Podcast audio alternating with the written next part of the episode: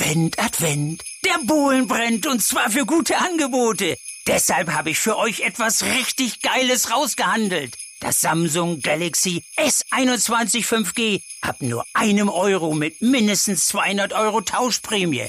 Bei Mobilcom Debitel.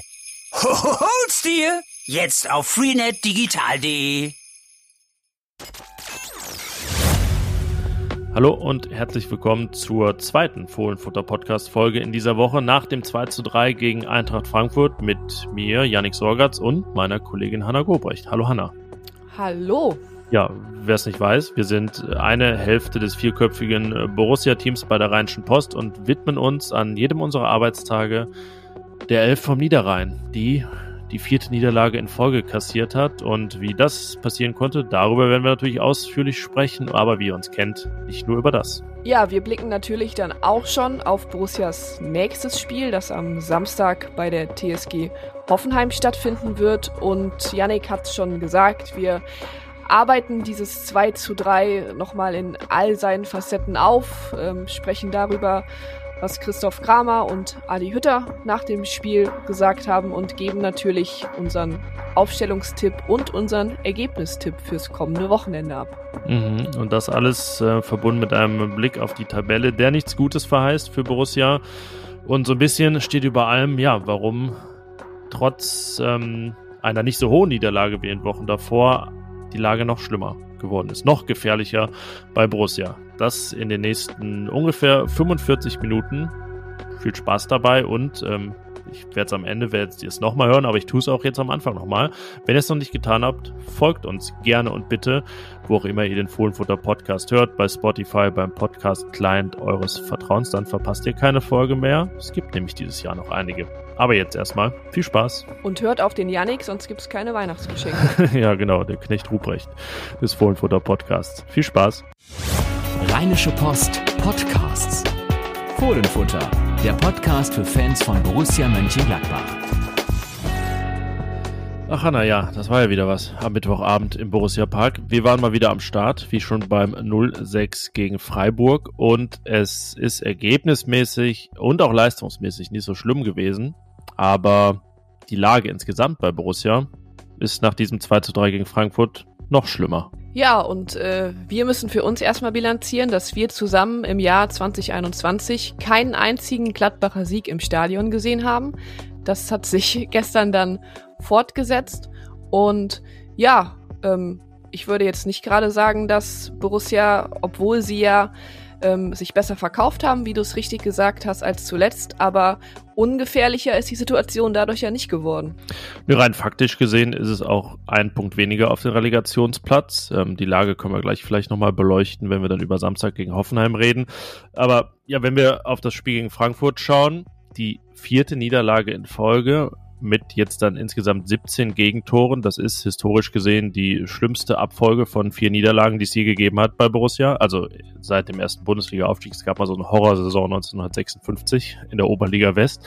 Da gab es äh, ja noch deutlich mehr Gegentore, aber das ist äh, mehr als 60 Jahre her und in der Gegenwart jetzt also dieser Rekord. Und wenn ich sage, es ist schlimmer geworden, was sind die ersten Sachen, die dir einfallen, die dafür gesorgt haben, dass wir jetzt dieses Fazit ziehen können? Na, vor allem äh, die 10 Minuten von der 44. bis zur 55.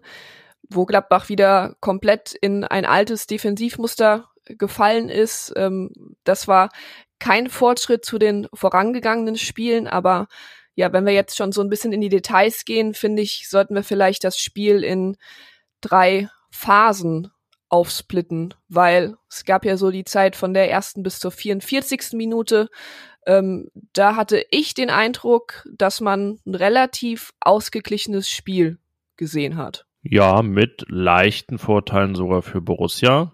Wenn ich mir jetzt mal die Klasse und Güte der Chancen anschaue, dem frühen Tor durch Florian Neuhaus, das ja wirklich gut herausgespielt war, ganz kurz, Manu Kone tritt an, schickt dann auf links Luca Netz, der äh, sucht auf der rechten Seite seinen Schienenspielerkollegen Joe Skelly, Kopfballablage auf Florian Norris und dann wirklich ein technisch feiner Abschluss. Genau dahin in diese linke Ecke musste der Ball.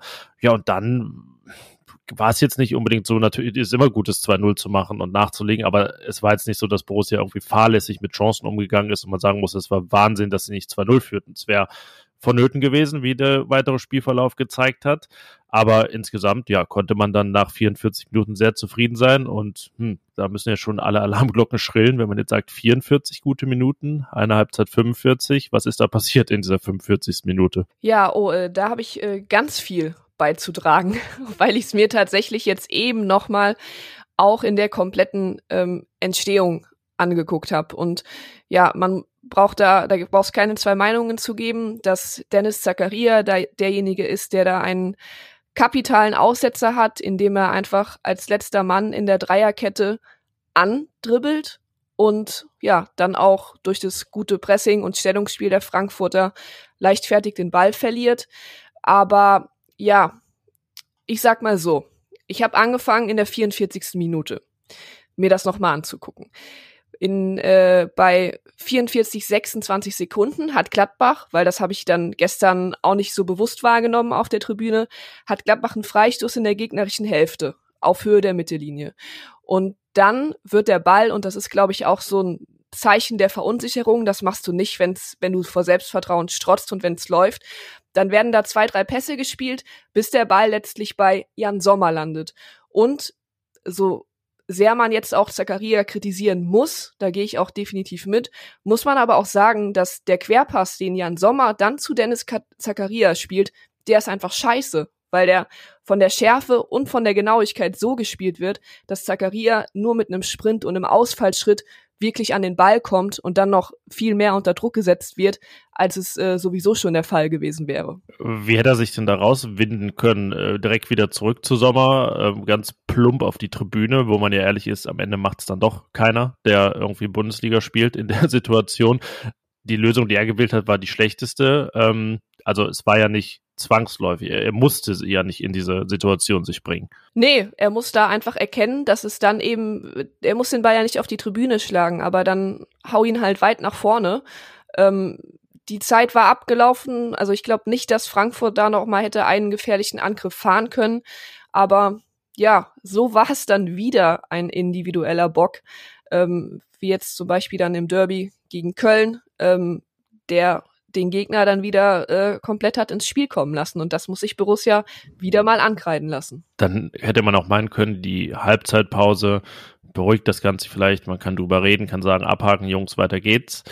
So war es da nicht, sondern es ging eigentlich nahtlos weiter, als hätte es diese Pause nicht gegeben, sodass man äh, beginnt mit Zacharias Fehler, so eigentlich zehn Minuten hat im Spiel, die völlig wild waren und eine, also die kürzeste dieser drei Phasen, über die wir jetzt reden wollen, aber die letztlich spielentscheidende. Ja, und dann auch wieder, wo man sich dann fragt, warum bewahrt Borussia jetzt nicht die Ruhe, wie es am Anfang der Fall gewesen ist, sondern warum werden es dann nach der Halbzeit so vogelwilde Minuten? Ja, da würde ich äh, jetzt, klar können wir da später auch wieder über Dennis Tackeria reden, gerade beim dritten Gegentor, aber ich würde gerne über Matthias Ginter reden, ähm, den habe ich mir beim zweiten und dann dritten Gegentor, dazwischen das Elfmeter-Tor von Rami Benzebeini zum 2 zu 2. Also da habe ich mir Matthias Ginter mal genau angesehen und war auch völlig perplex und baff, was der da eigentlich macht. Also dieses völlig wirre, muss man ja fast sagen, herausrücken ohne Absicherung und dann auch ein, ja, anscheinendes, offensichtliches Geschwindigkeitsdefizit, weil dann ist der Mann an ihm vorbei und der hat keine Chance hinterherzukommen. Das äh, ist schon eines Nationalspielers nicht würdig. Ja, also rausrücken in der Fünferkette ist jetzt nicht unbedingt prinzipiell das Schlechteste, weil du ja dir eigentlich sicher sein kannst, dass hin, hinter dir noch, noch eine ja, eigentlich. ist. genau. Und ja. ich, ich glaube, er hat einfach mit seiner Aktion, also damit hat in dem Moment auch keiner gerechnet, weil eigentlich äh, muss da nicht gedoppelt werden. Kone kann da auch erstmal alleine anlaufen. Ja, und dadurch. Wir reden wirklich von der Mittellinie fast, ne? Also es ist ja auch jetzt nicht so, dass irgendwie Holland in Not ist und äh, ja, also es ist für mich nicht wirklich verständlich, was er da macht. Ja, und dann äh, einfacher äh, Doppelpass und Nee, war es ein Doppelpass? Nee, das war beim. Beim, beim 2-3 war es ein Doppelpass. Beim 2-3. Nee, aber da ja. war es einfach der, der ja, ein dicker, ein dicker, ja, der Innenverteidiger, der Frankfurter, ähm, bricht ja letztendlich durch und leitet dann das Tor ein. Ja, Ginter kommt nicht mehr hinterher und dann, ja, geht's dann auch im, im Strafraum äh, sehr unübersichtlich zu bei Borussia, was man ja auch in den letzten Spielen äh, ganz genauso immer wieder gesehen hat. Ja, war ein Gegentor, wie es auch gegen Freiburg in den Anfangsminuten hätte fallen können, denn der Ball kam von außen über die rechte Gladbacher Abwehrseite und man hatte wieder Überzahl in der Mitte, die nichts nutzte, weil ja nur die Hälfte so deckte, wie sie musste. Kurzen Pfosten, den Frankfurter Stürmer, aber keiner den Rückraum. Ähm, da weiß ich auch gar nicht, ob es letztendlich dann die Schuld der defensiven Dreierkette ist oder Lazzi Benischt einfach die, die Lücke schließen muss. Jedenfalls äh, Jesper Lindström in dem Fall dann da völlig frei machte das 2 zu 1 für Frankfurt in der 50. Minute und dann fand ich ganz bemerkenswert, was, was sah man wieder für Bilder. Rami Benzebaini lag oder saß auf dem Boden. Jan Sommer hat ihn dann genommen, direkt hochgezogen und, und irgendwie, ja, es war schon ein bisschen vehementeres wieder anfeuern, aber trotzdem war dann die Körpersprache natürlich bei den allermeisten auch direkt wieder, äh, ja, so dass man sagt, ähm, das kann eigentlich auch nicht sein. Aber es ist natürlich verständlich. Also es, Mensch, aus menschlicher Sicht ist es verständlich, aber auf jeden Fall nicht zielführend. Nein, und äh, also äh,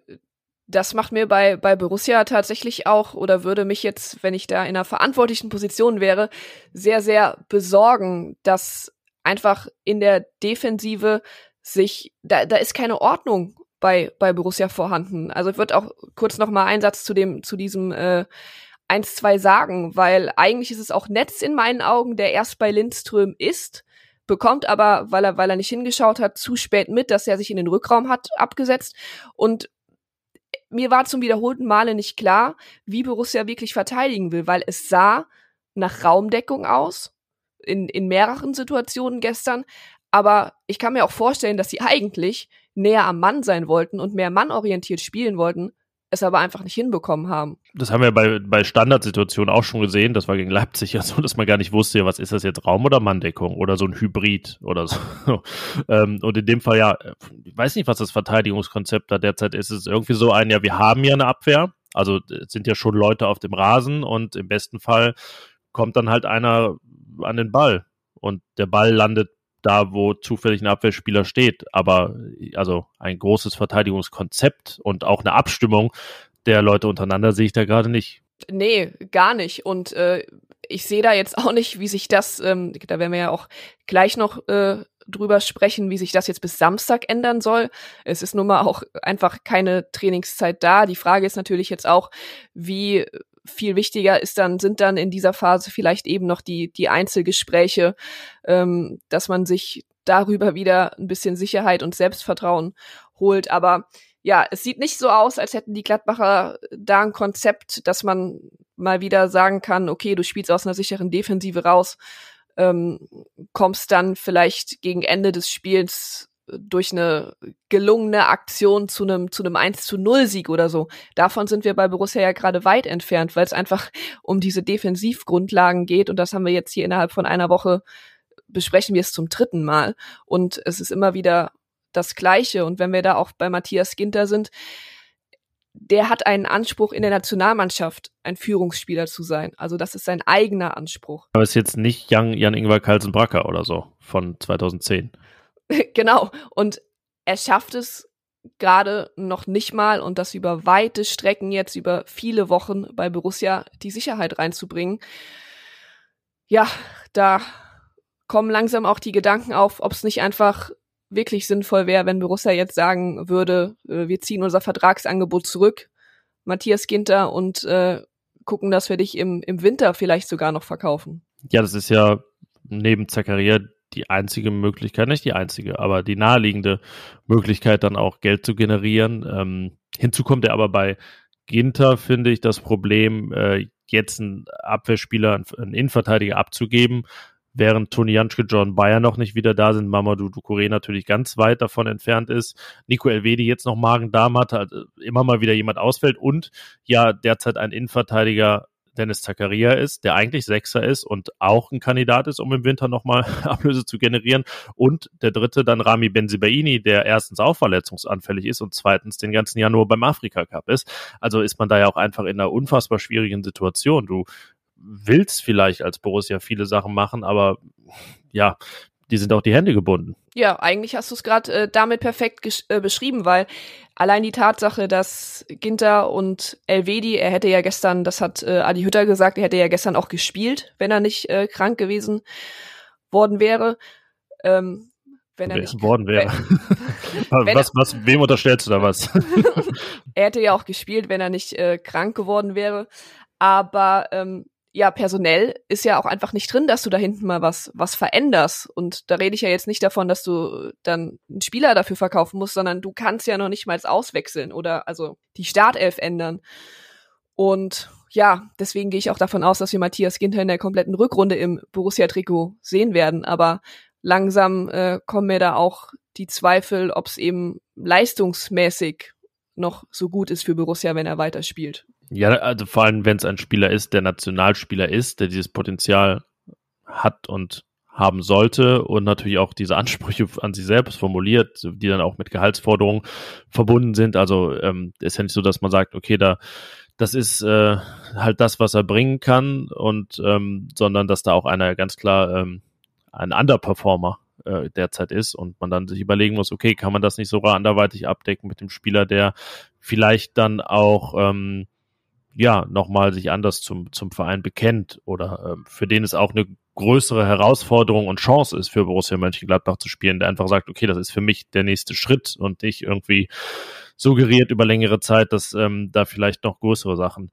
ihm winken. So geht's ja einigen ähm, bei Borussia derzeit. Jetzt ähm, sind wir noch nicht ganz durch mit diesen wilden zehn Minuten, aber ich habe es ja schon gesagt, dann kommt der Elfmeter. Rami Benzibaini verwandelt ihn, Manu Kone hat ihn rausgeholt und du denkst dir, wow, das, das hätte man jetzt nicht gedacht nach diesem im Prinzip ja Doppelschlag 1-1, 1-2, dass Borussia da wirklich postwendend zurückkommt. Das war ja auch einer der ersten Angriffe nach dem 1-2, wo der Elfmeter dann ähm, rausgeholt wird. Nur, das Spiel ist kaum wieder angepfiffen, die Tormusik kaum verhallt. Da fällt das 2 zu 3 nach einem recht ähnlichen Muster wie das, wie das 1 zu 2. Da ist es Zakaria, der in, in Ginter-Manier rausrückt und ja, dann ist Daichi Kamada auf und davon, schießt sein erstes Saisontor, wie so viele in den letzten Wochen gegen Borussia. Ja, dann steht 2 zu 3 und diese Phase 2 ist abgeschlossen und Phase 3 beginnt. Ja, Phase 3 wurde dann ja durch die gelb-rote Karte eingeleitet in der 70. Minute. Und dann war Borussia auf einmal in Überzahl und man denkt dann, okay, was geht hier noch und äh, kann das vielleicht dann doch noch zum Ausgleich führen? Das hat mir gerade unser Kollege Carsten Kellermann parallel geschrieben und ich habe ihm geantwortet. Viele Grüße von Carsten. Er ist bald auch hier wieder zu hören. Das als kleiner Einschub. Ähm, ja, Überzahl, weiß ich gar nicht. Borussia hatte ja schon ein paar Überzahlsituationen diese Saison gegen Dortmund. Da war es so, dass man ja schon führte 1-0. Und gegen Wolfsburg in der Schlussphase führte man auch. Jetzt war es mal eine Überzahlsituation, wo man das Spiel noch drehen wollte. Tja, war sie von Vorteil? Ich weiß es nicht so richtig. Frankfurt hat sich da natürlich ein bisschen mehr reingestellt. Hasebe kam direkt. Ähm, Borussias Chancen, ja, konnten sich sehen lassen, waren da. Aber der Ball wollte nicht rein, was dann auch größtenteils an Kevin Trapp lag und äh, gerade in der Nachspielzeit, ich weiß gar nicht, wie viele Bälle Frankfurt da geblockt hat. Und ja, man hat es diesmal geschafft, nicht unterzugehen und sich dann noch ein, zwei zu fangen, wie in Leipzig. Aber da sind wir ja bei einem Thema, das so über allem schwebt bei diesem Spiel sind das jetzt wirklich Dinge, an denen man sich hochziehen kann, diese Kleinigkeiten? Also, indem man jetzt sagen würde, naja, man hat immerhin irgendwie es bis zum Ende geschafft, am Ausgleich dran zu sein und nicht wie gegen Leipzig noch unterzugehen. Das, also, das kann es ja nicht sein. Nee, und ähm, das kann es nicht sein.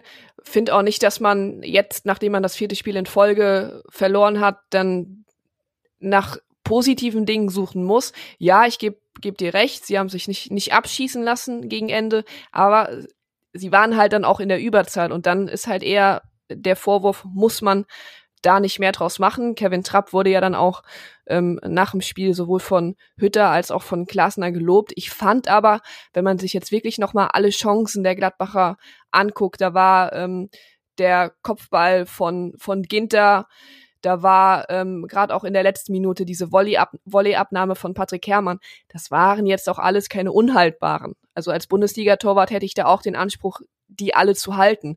Und Gladbach hat es da eben nicht geschafft, mal einen unhaltbaren aufs Tor zu bringen. Ja, das habe ich bei Herrmann auch gedacht.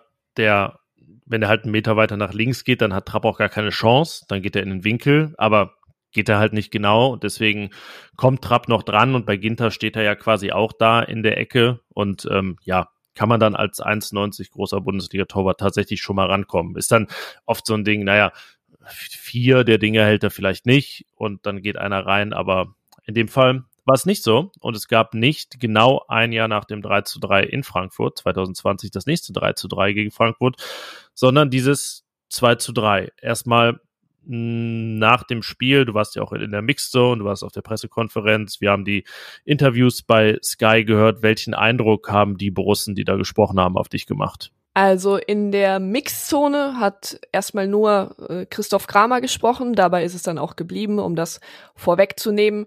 Ja, man hat da auch gemerkt, dass er eben einer äh, war, der jetzt wochenlang gefehlt hat. Das heißt, er hat da ziemlich viel Optimismus versprüht und hat gesagt, ja, wir können ja immer nur, es bringt nichts, wenn wir sagen, wir müssen es erzwingen, dies und das, sondern es muss halt, es ist alles immer einfach gesagt, es muss halt einfach mal auf dem Platz funktionieren. Was ich bei ihm ein bisschen, ja, auch seltsam fand, er hat halt einfach darauf verwiesen, dass sie ja äh, vor Wochen nur noch zwei Punkte von der Champions League entfernt waren. Jetzt sind sie halt zwei Punkte, beziehungsweise jetzt ja ähm, nach den anderen Ergebnissen nur noch ein Punkt vom Relegationsplatz. Und es kann ja schnell wieder in die andere Richtung gehen. Ich weiß da auch, was er meint, aber ja, es ist halt nun mal so, dass, dass die Realität ist, dass Borussia ähm, nach dem 17. Spieltag auf dem Relegationsplatz überwintern kann. Und da, ja, kann man ja so ruhig bleiben, wie man möchte, aber es ist einfach so, dass es sehr ernst ist und bleibt. Und das muss auch in der Mannschaft erkannt werden. Ja, und Christoph Kramer hat da betont, dass er nicht in Plattitüden verfallen wollte. Ich fand, es waren dann doch einige dabei. So dieses, ne, wir haben uns das selber eingebrockt, die Suppe müssen wir zusammen auslöffeln und eben das von dir angesprochene, äh, es kann so schnell gehen im Fußball. Ja, es kann es. Hoffenheim stand vor vier Wochen, vor vier Spieltagen noch hinter Borussia. Dann hat Borussia vier verloren, Hoffenheim hat zehn Punkte geholt. Jetzt ist der Abstand neun Punkte groß. Geht alles. Also, ja, nach fünf Niederlagen zum Saisonstart und, unter Lucien Favre hätte auch niemand gedacht, dass Borussia auf Platz vier landet. Äh, hat sie dann geschafft, ist auch zum ersten Mal in der Bundesliga-Geschichte passiert, dass eine Mannschaft, die so gestartet ist, das noch geschafft hat. Es geht immer alles, aber man muss ja die Indizien deuten, die es gibt. Und ich finde, in dem Fall ist es sogar noch verheerender, dass dieses Spiel gegen Frankfurt ja anders war als die Niederlagen davor. Dass Borussia sozusagen unter Beweis gestellt hat, dass sie auch noch auf andere Art und Weise verlieren kann, nämlich nach einer Führung, nämlich ein bisschen unglücklich auch, mit verändertem Personal und so weiter. Ähm, ich sag mal, wenn man jedes Spiel auf die gleiche Art und Weise, wird es auch schon platt fast wieder, wenn man jedes Spiel auf genau die gleiche Art und Weise verliert, dann hat man ja nur eine Sache, die man abstellen muss, aber derzeit ist ja fast alles abzustellen bei Borussia. Man muss ja auch mal darauf verweisen, ähm, jetzt haben sie zwei Tore geschossen, aber das eine war ein nach vorne gezogener defensiver Mittelfeldspieler, das andere ein Defensivspieler, der einen Elfmeter reingemacht hat. Aber wo sind denn zum Beispiel die Tore der Offensivfraktion? Das ist ja jetzt auch seit Fürth hat da keiner getroffen. Ja, und nochmal, um, um nochmal deine Frage von davor aufzugreifen, das fand ich nämlich auch ganz interessant, weil Adi Hütter hat eigentlich nach dem Spiel war so, wenn man, wenn ich jetzt so eine Hauptaussage formulieren müsste, dann wäre es, äh, wir haben das Spiel unverdient verloren. Wie stehst du zu der Aussage? Mm, ja, unverdient. Es war jetzt keine himmelschreiende Ungerechtigkeit. Ich finde durch diese Tatsache, dass er die letzten 25 Minuten Frankfurt in Unterzahl war, hm, haben sie sich das irgendwie auch verdient, das über die Zeit zu bringen, weil sie das echt leidenschaftlich verteidigt haben. Und ich fand eben die erste Hälfte auch nicht so gut und sicher bei Borussia, dass man sagen kann, sie hätten da auch schon 2-0 führen müssen und das wäre da absolut verdient gewesen. So, es gab ja auch Wackler und es gab ganz am Anfang Pässe, die einfach so in Seiten ausgingen. Ähm, das hat äh, Kevin Trapp ja auch gesagt, dass man äh, Gladbach da die Verunsicherung äh, angemerkt hat und dass die Mannschaft nicht unbedingt vor Selbstvertrauen strotzt. Ein 3-3 wäre schon oder ein 2-2 halt gerechter gewesen als jetzt diese knappe Niederlage. Aber ich finde, ähm, so ultra unverdient ist es dann halt am Ende auch nicht, weil Borussia eben diese von uns jetzt gerade sehr ausgeweideten und äh, explizit beschriebenen Fehler gemacht hat. Und dann wird es halt verdammt schwer gegen eine Mannschaft, die gerade so einen Lauf hat wie Frankfurt, was zu holen. Ja, und jetzt, äh, das passt dann jetzt auch im Anschluss, jetzt komme ich auf deine letzte Frage, ähm, dass ich da auch gestern wieder, wenn die Borussen den Ball hatten, wenig Konzept erkennen konnte. Also da fehlen mir manchmal auch im Spiel nach vorne vielleicht äh, diese ganz einfachen Sachen mit, so wie so wie es Frankfurt gemacht hat, mit einem Doppelpass, mit äh, ich spiele den Ball flach vorne in die Spitze, ähm, lass klatschen, die anderen rücken nach und und dann wird der Ball wieder in die Gasse gespielt. Das ist ja auch ein Grund dafür, warum sich Borussia keine klaren Torchancen herausspielen kann, einfach weil sie sich im letzten Drittel sehr sehr schwer tun, ihre Offensivspieler in Szene zu setzen. Und gestern hatte man ja mit, ähm, mit Player und Embolo zwei auf dem Feld, von denen man sich auch deutlich mehr erhofft. Ja, und auch Tyram nach seiner Einwechslung, klar, Frankfurt steht dann hinten drin und so, aber das ist ja auch eine Art und Weise von Fußball so, die sehr auf ähm, ja, also wenn es gut läuft, sagt man, ist das so eine Art Heldenfußball, weißt du, dass jeder hat seine individuelle Qualität und wird auf den Platz gestellt und dann reicht es am Ende so. Markus Thuram kann halt auch mal jemanden stehen lassen, ist schnell genug, wie auch immer.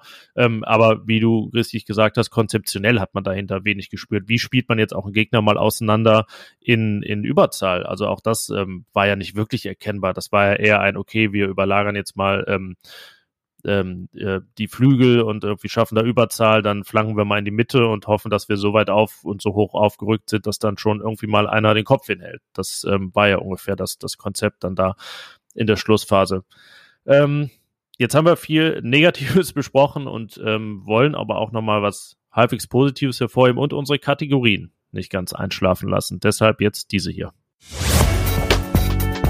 Der Spieler des Spiels. Ja, ähm, die Noten diesmal nicht ganz so verheerend wie in den letzten Spielen. Eine glatte 5 für Dennis Zakaria, keiner besser als eine glatte 3. Ähm, und eine davon hat Manu Kone bekommen. Den äh, wollte ich an der Stelle jetzt einmal würdigen, weil er nämlich sein letztes Spiel gemacht hat in diesem Jahr. Es hat die fünfte gelbe Karte gesehen, fehlt gesperrt gegen Hoffenheim. Warum würdest du mitgehen? Oder würdest du mitgehen, dass er der beste Borusse war am Mittwoch? Äh, doch, also vor allem oder in erster Linie deshalb, weil ich auch bei ihm eine deutliche Steigerung im Vergleich zu den letzten Spielen erkannt habe. Er ist ja auch direkt mit dem äh, guten Pass, was man gerne öfter auch von, von anderen gesehen hätte, auf die linke Seite auf Netz ins Spiel gestartet. Daraus entstand dann auch die Führung.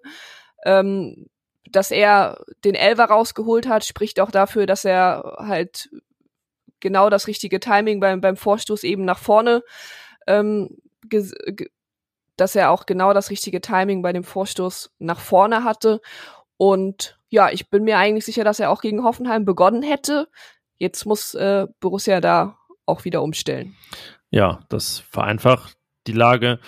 Nicht unbedingt und man kann aber sagen, Manu Kone ist ja eigentlich das beste Beispiel dafür, dass auch ein äh, junger, unerfahrener Spieler, der von einem kleinen Verein geholt wird, Borussia weiterhelfen kann. Er ist 20 Jahre alt und kam aus der zweiten französischen Liga von Toulouse. Also es ist jetzt nicht ausgeschlossen, dass Borussia gerade auf so Leute ein Auge werfen könnte im Winter. Mit neun Millionen war natürlich extrem teuer. Da geht nichts ohne Transfereinnahmen jetzt. Aber ja, ähm, und auch, dass Luca Netze immer wieder von Anfang an gespielt hat und seinen Job da gut gemacht hat, auch an beiden Toren beteiligt war, zeigt ja, die Jugend ist nun das geringste Problem in Borussias jetziger Phase. Ja, und vor allem ist Luca Netze ja auch jemand, ähm, da finde ich jetzt gut, dass er mal gespielt hat, weil Borussia ja den kompletten Januar vielleicht sehr wahrscheinlich auf Rami Benzebaini verzichten muss. Der wird am Afrika Cup teilnehmen. Da gehört Algerien ja ohnehin immer zu den Titelfavoriten, jetzt als Titelverteidiger sowieso. Und da wird Luganetz vielleicht schon gegen Bayern, ähm, spätestens aber dann gegen Leverkusen, Union Berlin.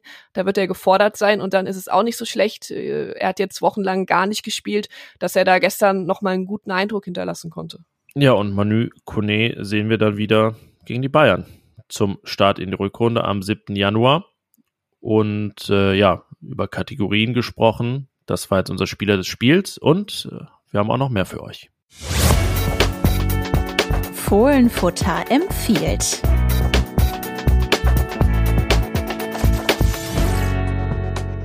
Ich glaube, wir haben letzte Woche oder in der letzten Folge nur am Rande drüber gesprochen, dass Jan Sommer ja schon den Rekord eingestellt hatte von Oskar Wendt mit seinem 244. Bundesliga-Einsatz für Borussia. Mit dem 245. ist er nun der Ausländer in Borussias Bundesliga-Geschichte mit den meisten.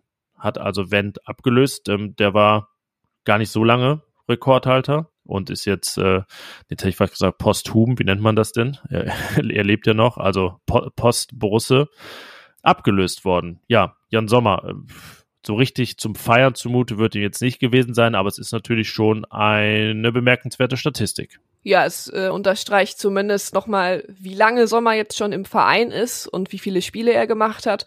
Und ähm, ja, es gab auch eine Videobotschaft von Oskar Wendt aus Schweden, aus Göteborg, wo er dann, ich finde, ja, sehr persönliche Worte für Jan Sommer gefunden hat und dann auch gesagt hat, äh, ich bin froh, dass du es bist. Und wir wären froh, wenn wir die Aussicht von Oskar Wendt hätten, ne? Auf diesen See da irgendwo bei Göteborg. Genau, äh, sah nach Sonnenuntergang, See und einem sehr, sehr schönen Ausblick aus.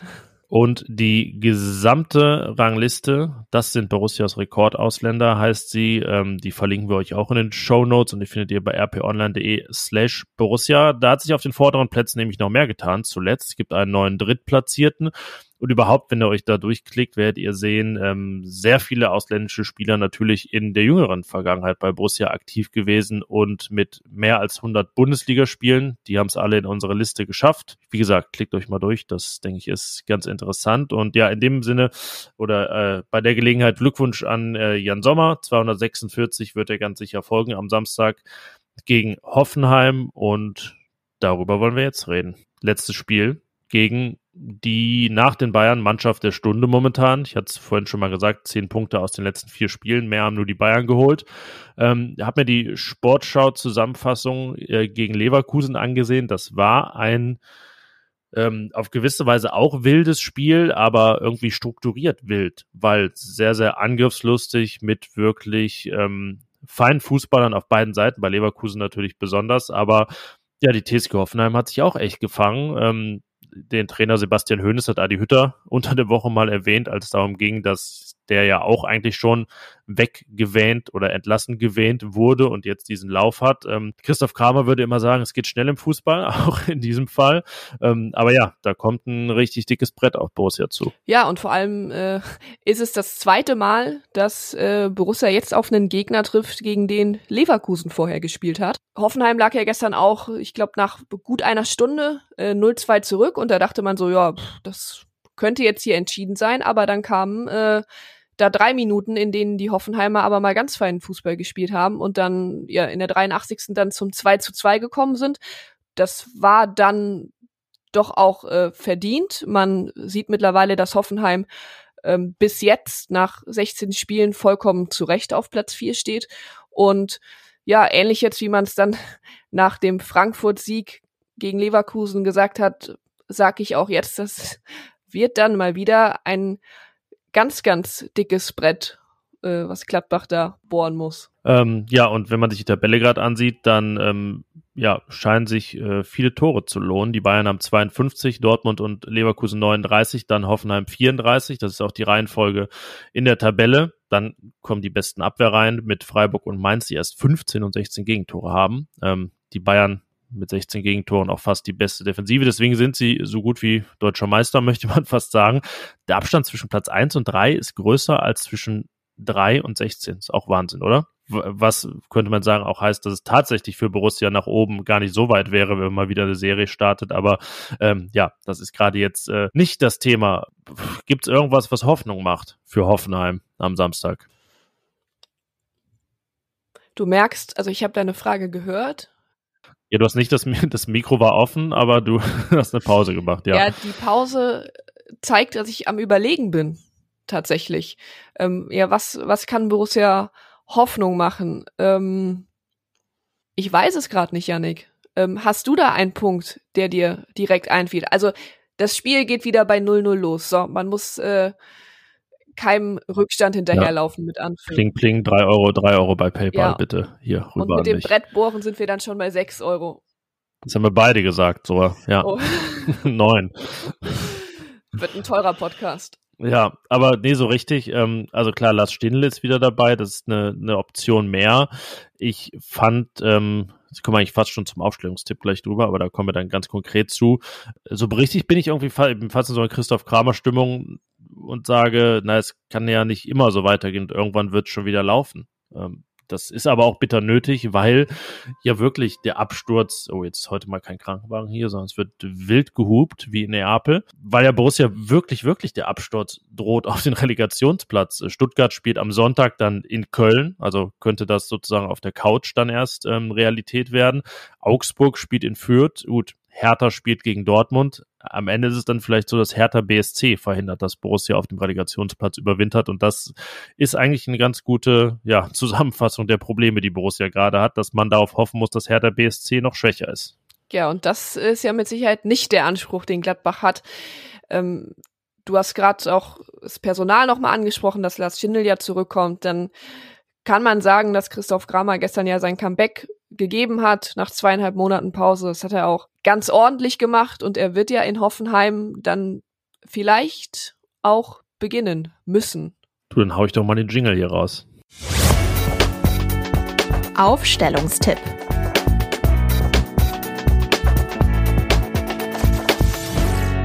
Ja, der Aufstellungstipp. Dann, äh, wenn wir schon mitten äh, drin sind, ah, Mensch, das ist ja wahnsinnig, kommt die Push-Meldung Christoph Kramer, Doppelpunkt, ein Schritt in die richtige Richtung von Borussia gepusht. Das ist, glaube ich, jetzt die Überschrift, die wow. die Fans auch nicht lesen wollen. Ähm, ja. Vielleicht sollten wir kurz noch sagen, äh, wann wir denn hier überhaupt aufnehmen, weil ich habe das Gefühl, wir haben uns eben eigentlich erst im Stadion verabschiedet und schon. Ja, so war es ja auch ungefähr, oder? nee, es ist jetzt inzwischen schon nicht mehr Donnerstagmorgen, sondern Vormittag. Ja, soweit, genau. soweit sind wir. Ähm, ja, Aufstellungstipp. Sommer haben wir uns schon drauf geeinigt. Ähm, dann äh, lass erstmal klären, ob Dreier- oder Viererkette, weil dann wird's einfacher. Ähm, für mich Dreierkette. Für mich auch. hey! Ja, und dann ist hinten natürlich dann äh, die größte Frage, ob Nico Elvedi sich von seinem Magen-Darm-Infekt erholt. Er hat ihn ja anscheinend erst gestern bekommen oder gestern signalisiert, dass es eben nicht geht. Ähm, ich bin da jetzt mal optimistisch, weil das dann auch besser in meinen Tipp passt. Er wird fit und dann äh, wird er auch neben Ginter und Benze bei nicht spielen.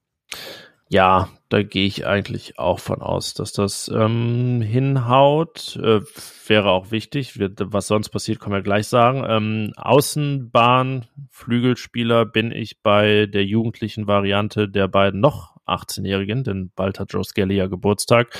Also rechts Skelly und links Luca Netz ja, rechts hast du, ähm, ja, hättest du noch die Möglichkeit, jetzt wieder mal Patrick Herrmann äh, beginnen zu lassen. Obwohl Stefan Leiner ja schon kurz vor der Einwechslung stand. Er war ja unterwegs Richtung Bank ähm, gegen Frankfurt. Dann äh, weiß gar nicht, welches Gegentor dann fiel. Oder ich glaube. Äh, nee, dann hat, war das nicht, als sich dann, als dann Luca Netz die Krämpfe bekommen hat? Nee, das war bei der ersten Runde. Ähm, kam doch Leiner an und dann kam doch Kramer oder so. Erinnerst dich? Äh, ja, aber ach, weil Benesch die gelbe Karte gesehen hatte. Nein, Kone. Ach so. Aber der wurde dann doch nicht runtergenommen, deswegen dachten wir, es hätte damit zu tun. Na, jedenfalls war Leiner unterwegs, deswegen äh, kann man jetzt Leiner nicht ganz ausschließen. Ich finde aber, ähm, allein weil Luca Netz das ganz ordentlich gemacht hat, ähm, sehe ich den auf jeden Fall in der Startelf. Also würde mich jetzt wundern, du hast ja auch gesagt, der muss den ganzen Januar spielen. Ähm, bietet sich für mich an. Kann man eher sagen, schickt man Skelly jetzt schon früher in den Weihnachtsurlaub. Also er kann ja im Kader sein, aber dann nicht in der Startelf stehen. Ja, Netz ist bei mir auch gesetzt, allein weil er natürlich hat da hinten auch den ein oder anderen Fehler gemacht. Wir haben auch eben bei dem äh, Gegentor drüber gesprochen, aber er war zumindest an allen beiden Gladbach, an allen beiden, er war zumindest an beiden Gladbach-Toren beteiligt, ähm, hat den Pass vor dem Elfmeter auf Kone gespielt. Ähm, ja, den würde ich jetzt auch mal durchlaufen lassen und dann ist die Frage, ähm, siehst du Christoph Kramer auch neben Dennis Zakaria auf der 6 oder jemand anderen? Ja, das sehe ich eigentlich auch so. Ähm, weil Lazzi Benisch fand ich schon wieder gezeigt hat, dass er kein richtiger Sechser ist. Ähm, da finde ich äh, gerade jetzt im Hütter-Stil fehlt einfach ähm, die Zweikampfhärte, die Geschwindigkeit auch. Ähm, ja, das allgemeine Defensivverhalten einfach. Ja, genau. Und dafür ähm, waren dann die Standards auch nicht gut genug. Das ist ja oft ein Argument, dass man sagen kann, wenn er die äh, schlägt, wie teilweise im Training und auch schon gezeigt im Spiel, dann kann man ihn äh, nur deshalb bringen. Aber habe ich jetzt nicht so gesehen, deswegen finde ich, bin ich schon bei Zakaria und Kramer. Also es sei denn, macht jetzt was ganz äh, Verrücktes und ähm, bringt Zakaria nicht. Oder natürlich, das äh, wollte ich gerade noch sagen, wenn LW die ausfällt, dann sehen wir wahrscheinlich auch wieder Zakaria hinten.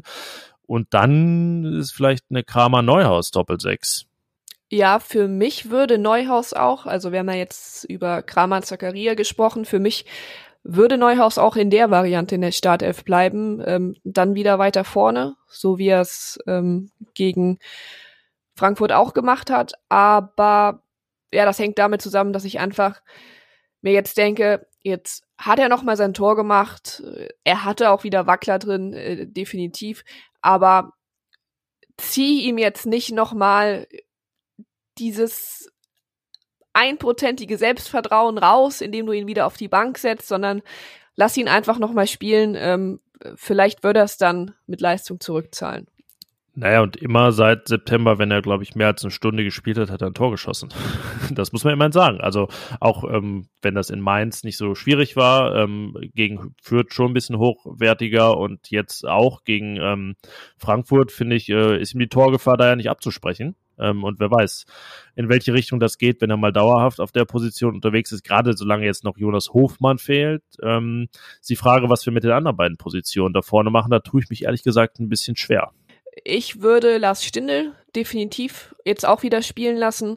Allein deshalb auch, weil er jetzt dann ähm, ein bisschen ja eine gezwungene Pause hatte, aber dadurch vielleicht auch einfach noch mal ein bisschen frischer ist. Und dann hätten wir noch eine Spitze bei mir. Die würde ich mit Breel Embolo besetzen. Hm, ja, ich, ich schwanke da, weil Embolo irgendwie auch die Torgefahr gerade abgeht. Ich ähm, viel mit dem Rücken zum Tor, was natürlich äh, auch okay sein kann, wenn er dann klatschen lässt und dann geht's ab, so wie eins äh, bei Mike Hanke und Marco Reus. Aber ja, es fehlt der Reus erstmal, muss man sagen.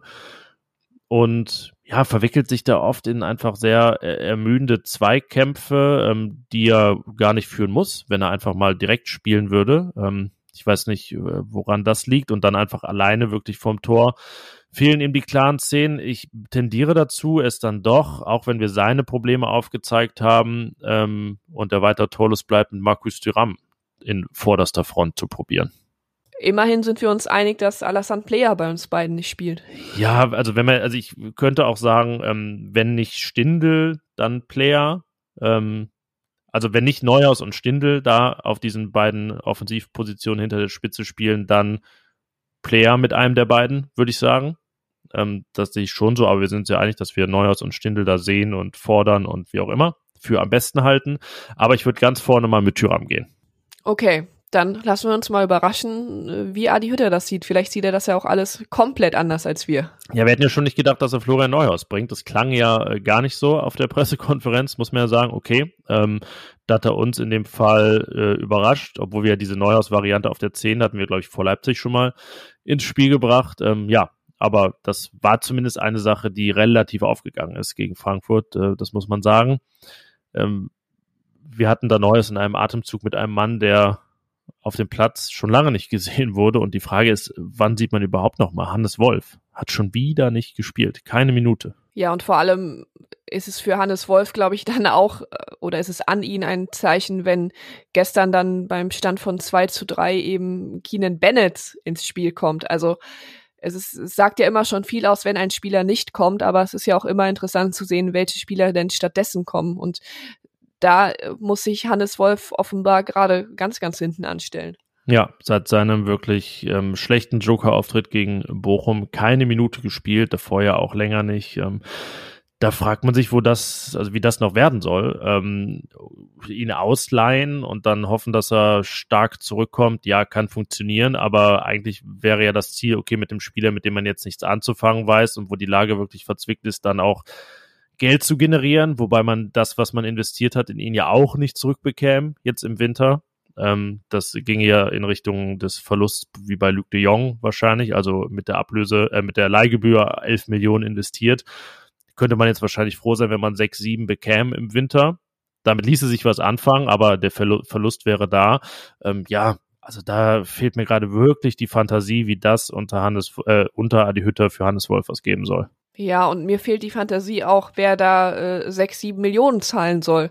Also ähm, er hat nun mal keine Einsätze, er ist jetzt eine Laie, sehe ich da auch nicht kommen, weil er eben für mich jetzt auch nicht so der typische ganz junge Spieler ist, der sich jetzt irgendwo mal der irgendwo mal seine ersten Einsätze bekommen muss, sondern dann sehe ich es auch eher so, dass er eben ähm, bei Borussia keine Zukunft hat und Gladbach dann gucken muss, dass er äh, und Gladbach dann gucken muss, dass sie ihn eben ja loswerden.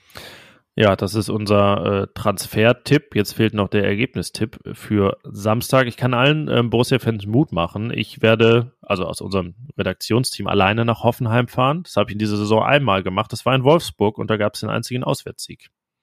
Also so, Sorgatz ja. alleine bei Retortenclubs oder wie man immer man sie nennen will, funktioniert dieses Jahr. Und Gobrecht wird nach den äh, vier Diensteinsätzen hintereinander äh, frei Hattest haben. du jetzt bei allen Niederlagen Dienst? Ich hatte jetzt bei allen vier Niederlagen Dienst. dann, dann haben wir jetzt alle Probleme gelöst bei Borussia. Okay, ja, so kann es gehen. Ja, und ähm, was tippen wir denn jetzt? Ich habe jetzt zweimal angefangen oder dreimal. Achso, jetzt, jetzt darfst du mal beginnen. Boah, okay, dann muss ich jetzt. Ähm, also Borussia schafft, holt tatsächlich den einen Punkt, spielt 2 zu 2. Ich kann mich nicht entscheiden, ob sie nach Rückstand gewinnen oder einen Vorsprung verspielen. Ich tendiere natürlich jetzt äh, im Sinne des Fatalismus zu Vorsprung verspielen. Aber ja, 2 zu 2 wäre jetzt mein Tipp. Was ja unter all den Umständen jetzt gerade fast schon echt ein Gewinn wäre. Ja, das wäre dann auch ergebnistechnisch, äh, um es in Christophs Kramer äh, Worten auszudrücken, ein Schritt in die richtige Richtung. Äh, ich glaube nicht, dass es ein Unentschieden gibt. Ich glaube, dass Gladbach verliert. Ich weiß nur nicht, wie hoch. Äh, ab wann werden denn Tipps in diesem Podcast unseriös? Oh Gott. Ähm, ich, weil, weil, nee, unseriös gibt's nicht. Also zweistellig wäre unseriös. Also würde ich jetzt schon sagen, äh, nachdem es das seit 84 nicht in der Bundesliga gegeben hat, aber es ist nicht verboten, 0 zu 3 zu sagen oder so. Ja, dann äh, sage ich 1 zu 4. Okay. Das hatten wir jetzt auch schon ein paar Mal. Das wäre tatsächlich dann ein äh, trauriges Standardergebnis, ja. Ja. Okay. Also, großer Pessimismus auf deiner Seite. Ähm, von wenig Fakten untermauerter Optimismus, fast schon auf meiner Seite. Aber also halten wir fest, 2 zu 2. Mein Tipp deiner 1 zu 4 aus Borussias Sicht am Samstag in Hoffenheim, 15.30 Uhr, live bei Sky und äh, ich, wie gesagt, vor Ort werde das beobachten. Der Kollege Thomas Gruhlke sitzt am Laptop in der Heimat und dann wollen wir schauen, was das gibt. Ähm, ja, und dich können wir jetzt schon in den, in den Podcast Weihnachtsurlaub verabschieden. Juhu! Le denken vielleicht manche. Leih-Podcasterin Gobrecht. Es war mir eine Ehre, äh, Carsten Kellermann äh, nicht zu ersetzen, aber zumindest zu vertreten. Äh, dreimal zu vertreten. Genau. Ja, und es war äh, schön, dich dabei zu haben. Ähm, jetzt will ich ja nicht hier frohe Weihnachten und so wünschen. Wir arbeiten ja noch zusammen. Das müssen wir jetzt nicht faken. Aber ja, vielen Dank dafür. Und ähm, ja, hoffen, dass euch diese Folge gefallen hat. Nochmal zum äh, Erscheinungsrhythmus bis Jahresende. Ihr hört von uns am äh, Montag, wie gewohnt, und dann auch am Montag. Ähm, das äh, ist ja kein Feiertag und wir sind voll im Dienst. Also wir sind auch an den Feiertagen im Dienst, aber auch am 27. Und da gibt's dann den großen Jahresrückblick. Man muss fast sagen, da müsst ihr durch. Aber es war nun mal auch ein sehr ereignisreiches Jahr und da wird es einiges zu besprechen geben. Ja, eigentlich hast du ja jetzt alles gesagt. Nee, ich habe noch vergessen, die Leute aufzurufen, uns zu abonnieren, uns zu folgen, wo auch immer sie den Fohlenfutter Podcast hören, sei es bei Spotify, beim Podcast Client ihres Vertrauens, denn ihr wollt ja keine Folge mehr verpassen. Deswegen gerne einmal folgen, einmal abonnieren, das wäre super. Und äh, dann sind jetzt alle entlassen. Und ich werde jetzt auch den Abonnier-Button drücken, damit ich äh, demnächst ohne mich äh, keine Folge mehr verpasse. Hast du noch nicht gemacht? Na gut, das äh, merken wir uns und äh, ja, danke fürs, fürs Mitaufnehmen und euch eine schöne Restwoche. Wir hören uns in der nächsten Folge. Bis dahin. Tschüss. Mehr bei uns im Netz www.rp-online.de